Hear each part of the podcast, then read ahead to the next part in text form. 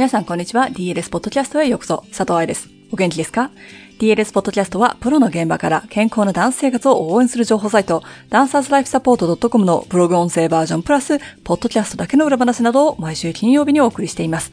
今週の頭に発表、そしてストアに並んだリハビリ ebook セカンドエディションの情報はもう見てもらえましたでしょうか？すでにリハビリブックを持っている人は目次を比べてもらえたらわかるようにかなり内容が変わっています。今日のポッドキャストで取り上げた記事も ebook に合わせて大幅アップデートをしたレッスンを見る技術という記事です。怪我して踊れない時はもちろんですが、ここに書いてあることを応用して、バレエ学校のレッスン風景だとか、ローザンヌの公開レッスンだとかを見てみるのもいい勉強になると思いますよ。英語の勉強もできて一石二鳥だしね。どうやってレッスン見学をするのかを本文で見ていきましょう。レッスンを見る技術。怪我している時ってどうしてもレッスンを見学しなければいけない時間があると思います。みんなが上手にやってるのを見ると焦るし、レッスンを真面目にやってない子を見るとイライラするし、いつになったら踊れるんだろうと不安になると思う。ここではレッスンをただ見て凹むだけでなく自分の勉強用に見る方法を話します。ここで紹介している方法でレッスンを見学し、たくさんノートを取って、上手になる子に当てはまる方程式を探してみてください。1、上手な子を徹底的に分析する。全部が上手な子を探すのではなく、一人一人が持っている光る部分を探すんです。プリエの使い方が上手い子、表現力がある子、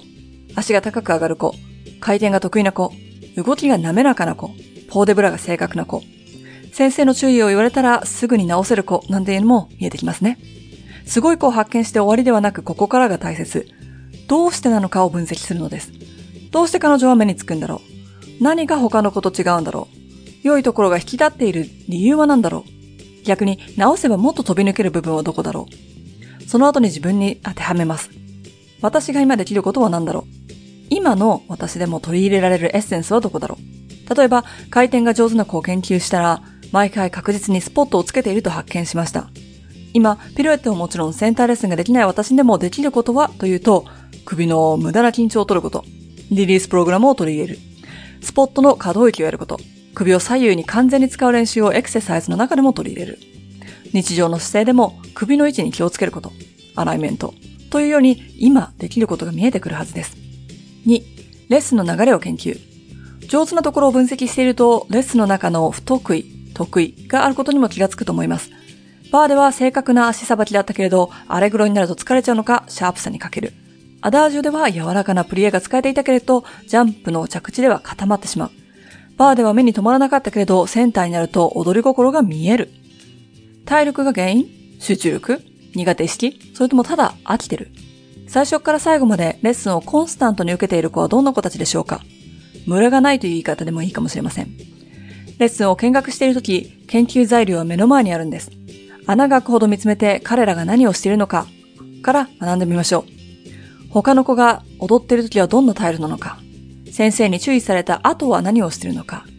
レッスン前、レッスン後にどんなことをしているのか、よく上手な人から盗みなさいなんて言い方をされることがありますが、本当にこうやって盗むんですよ。やってること。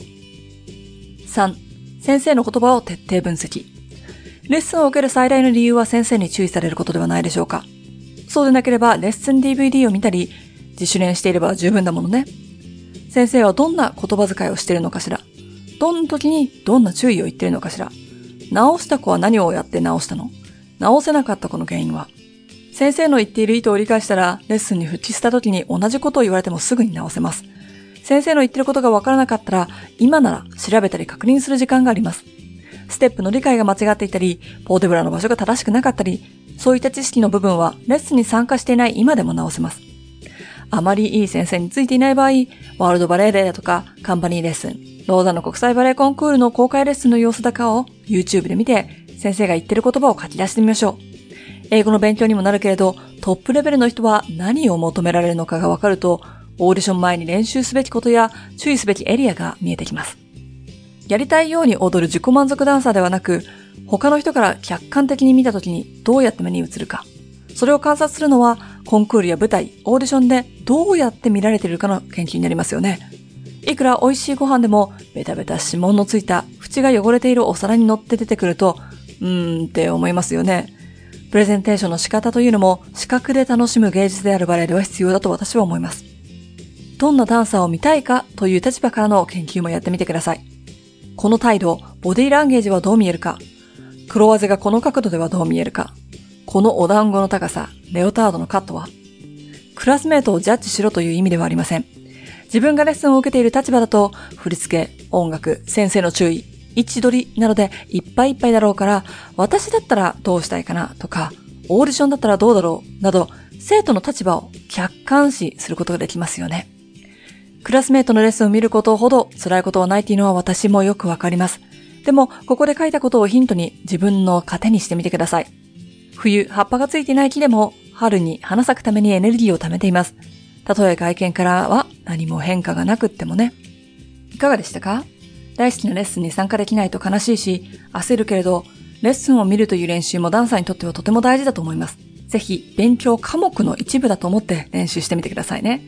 もちろん、長期の怪我でずっと見学し続けるのはつまらないですよね。大事だって分かってても、ずっと国語だけ勉強してると飽きちゃうみたいに。レッスン見学の間に場所や道具がそんなにいらないエクササイズを正しく行う方法を知っておくと、時間を有効に使うことができるはずです。これから年末年始でスタジオがお休みな場所もあるだろうから、お家の限られたスペースでエクササイズをして、せっかく戻ってきた体力や筋力を落とさないようにしてくださいね。DLS のスタンスターンアウトワークショップは朝9時から1時間ちょっとのエクササイズクラスです。スタンスは年末、ターンアウトは年始に行われるのと、私と一緒に朝活したい人、エクササイズへの理解や知識、体の癖や自分の苦手分野を克服するために何をするのかを学びたい人は DLS サイトから詳細をチェックしてくださいね。さて、ポッドキャストを終わらせる前に、明日12月5日は今年最後の愛さんとティータイムです。今回のゲストは DDD のふみさん。時間があったらぜひ朝9時に Facebook ライブに来てくださいね。そちらでお会いできるのを楽しみにしています。ハッピーダンシング、佐藤愛でした。